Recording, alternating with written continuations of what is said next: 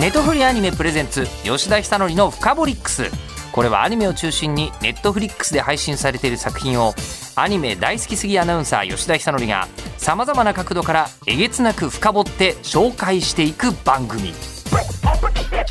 吉田久典深掘り吉田久典の深掘りックス。深掘りックス。深掘りックス。ネトフリアニメプレゼンツ吉田久典の深掘りックス。フリアニメプレゼンツ深掘りックス、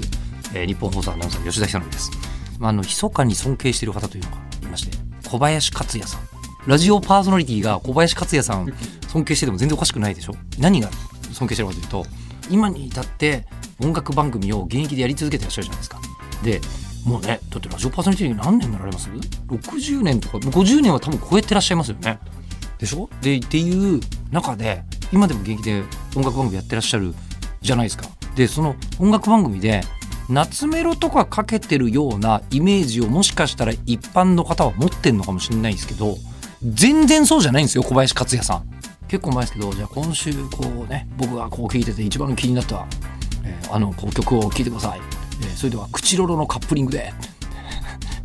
で「ええー!」みたいな。それは今もあの僕も本当音楽大好きでずっと聴いてますみたいな、えー人でもなかなかそこまでこうたどり着かない。ししかもまたいい曲なんですよ。ちゃんとこう小林克也さんが選んでるのを見て。でこれはすごいなと。でもう小林克也さんの話とか聞いてるとご自分一人でやってるとこれを作る時にサザンオールスターズの桑田佳祐君に相談されたんだけどみたいな話になるわけですよ。おおおって思うじゃない。ね。またそれが知ってる貴重な話だから喋ってるのね。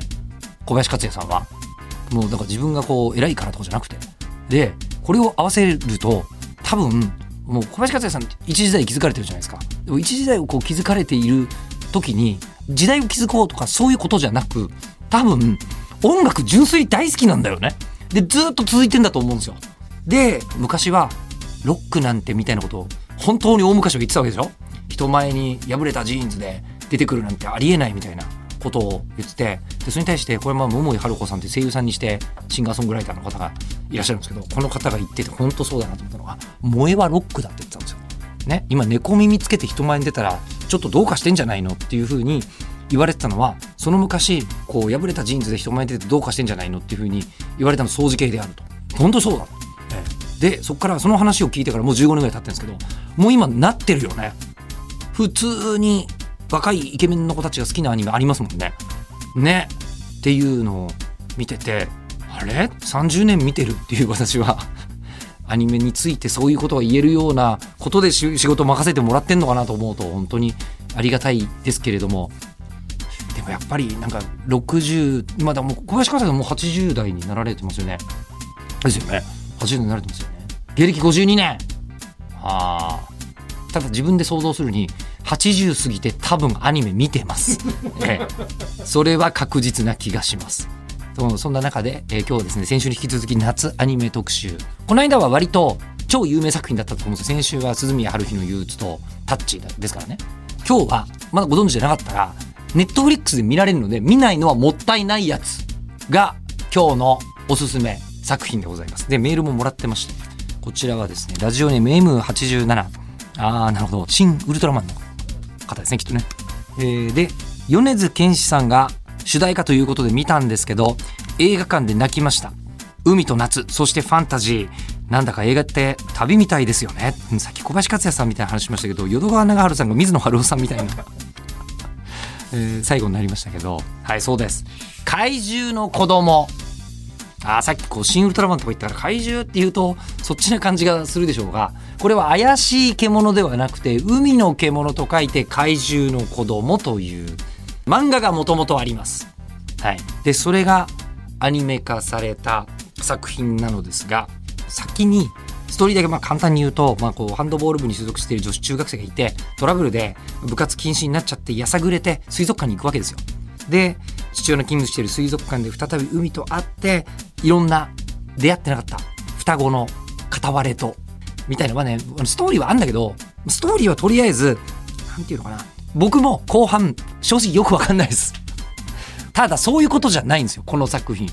もともとはですね五十嵐大輔さんという方がお書きになった漫画になるんですがこれがとんでもない作品なんですよ。えー、私後から聞いてびっくりしたんですけどボールペンで全部書いてると、あのスクリーントーンとかじゃないんです。異常な書き込みでその海町の物語を五十嵐大輔さんというもう他に替えの利かない漫画界の作家さんがいらっしゃいましてすごい作品があるんですもともと。でこれをアニメ化するっていう話を聞いた時にスタジオ 4°C っていうスタジオなんですがこれねあの無理って思った。どうやったって。あれをボールペン画のあの質感を動かすのはできないよと。思ったらですねこれをですねものすごく惚れ込んだ監督さんがいらっしゃいまして、えー、この監督さんが渡辺歩さんという方なのですが長編ドラえもんシリーズを歴史上でもベスト3に入るぐらいの数作ってるんじゃないかな。一番上に多分柴山勉さんとかだと思うんですけどあのいやこのね渡辺歩さんがもともとドラえもんって割と夏のイメージないですか？映画で見に行った感じ。で海もよく出てくるイメージあるじゃないですか。でものすごい魅力的なアニメーションを作る方がやると。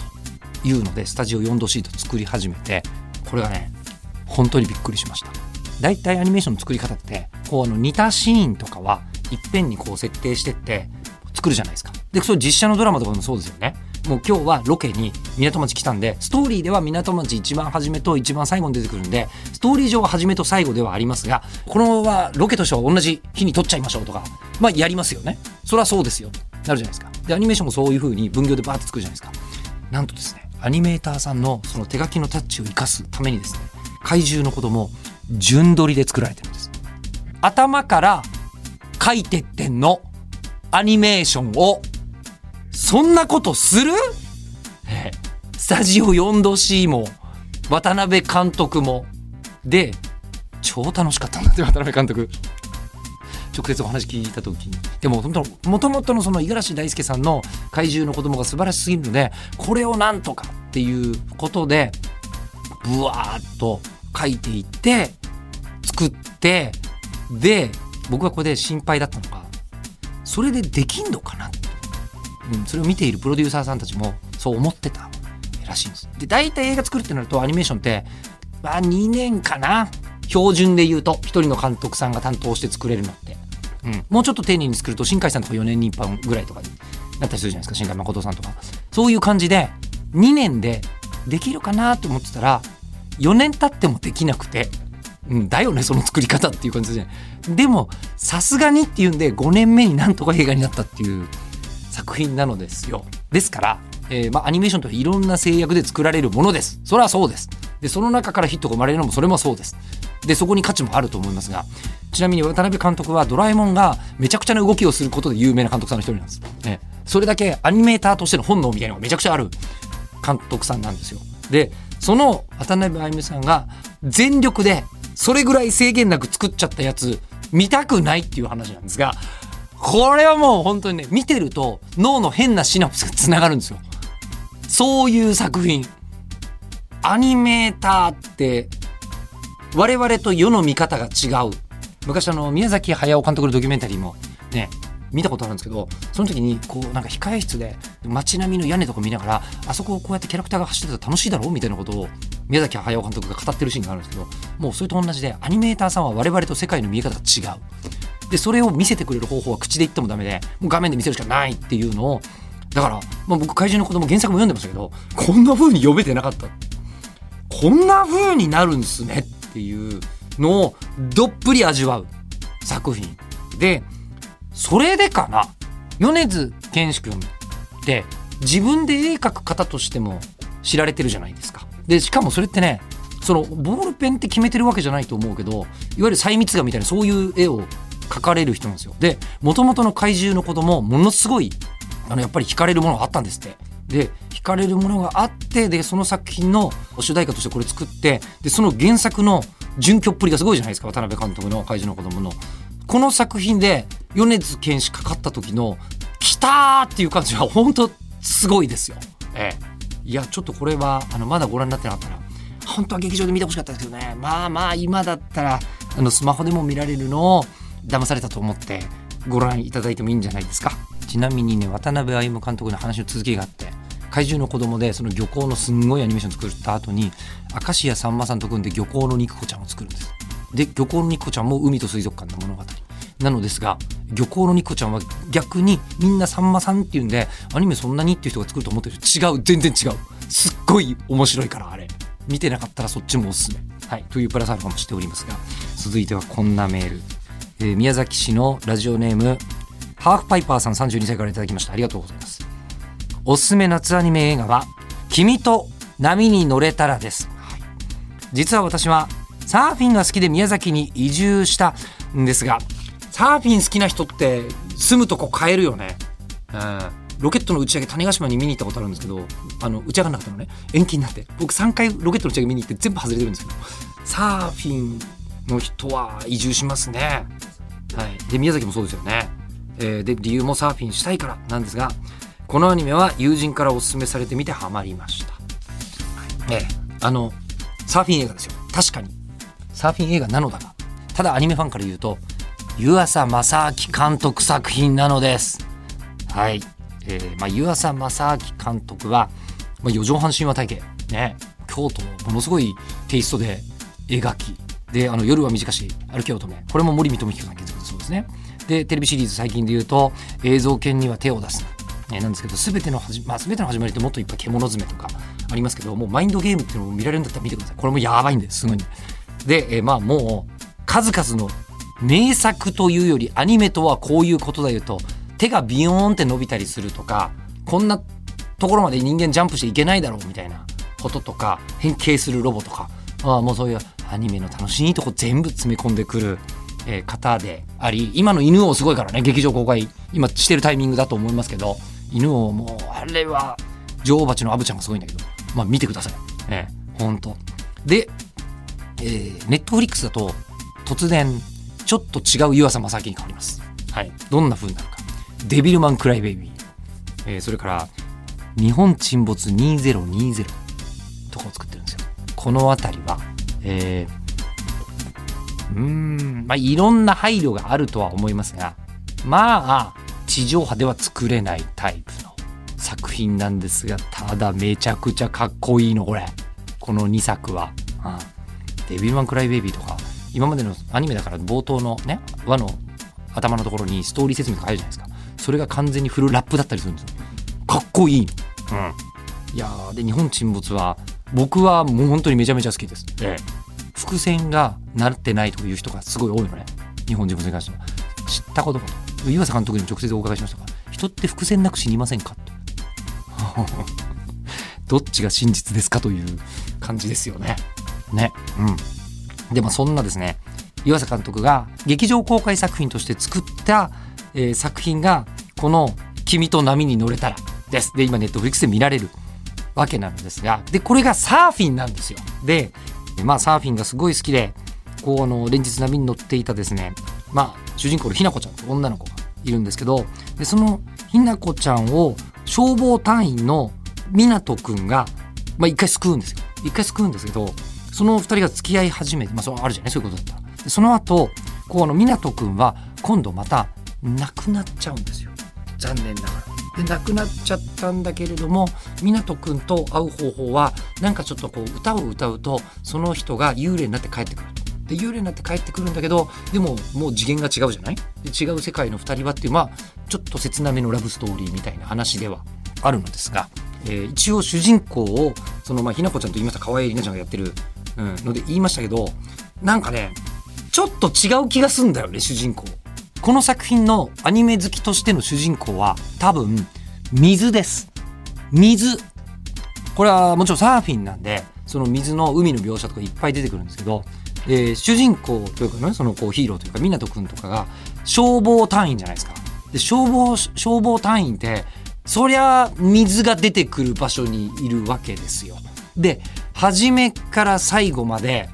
もう我々は子供のうちに水ってのはもう上から流したら下にね低い気に流れるものでしょうというふうに思ってしまいますしサラサラしてるしみたいに思うでしょう。いやいやこの作品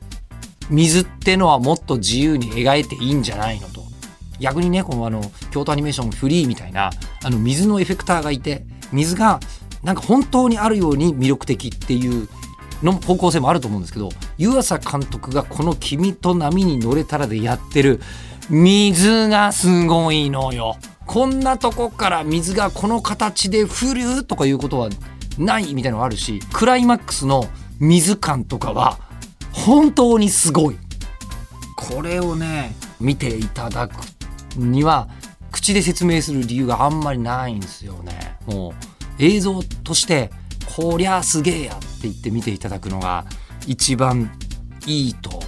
思うんですがでこれ水が描きたいのが多分湯浅監督の本音だと思います。えあの直接これご確認はしていないので僕の解釈でこれ勝手に言いますけど